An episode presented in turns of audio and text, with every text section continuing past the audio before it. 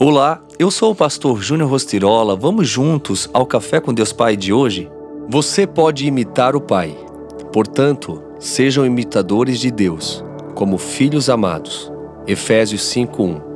A melhor maneira de aprender a ser um bom pai é espelhar-se no exemplo do melhor pai que pode existir, o nosso Deus. Ele é o melhor que o mundo já conheceu.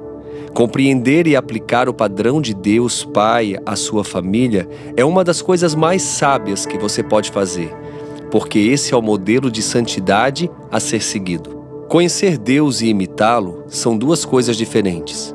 Até mesmo os principados e potestades infernais conhecem Deus, mas não o seguem, porque não exercem fé sincera e não se submetem a Ele.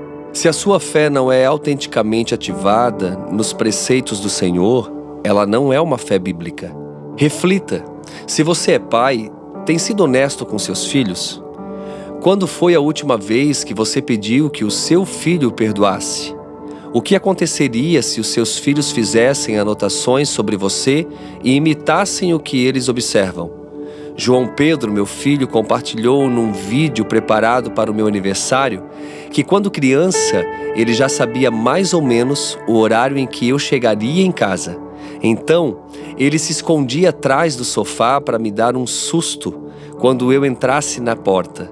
E isso se repetiu várias vezes.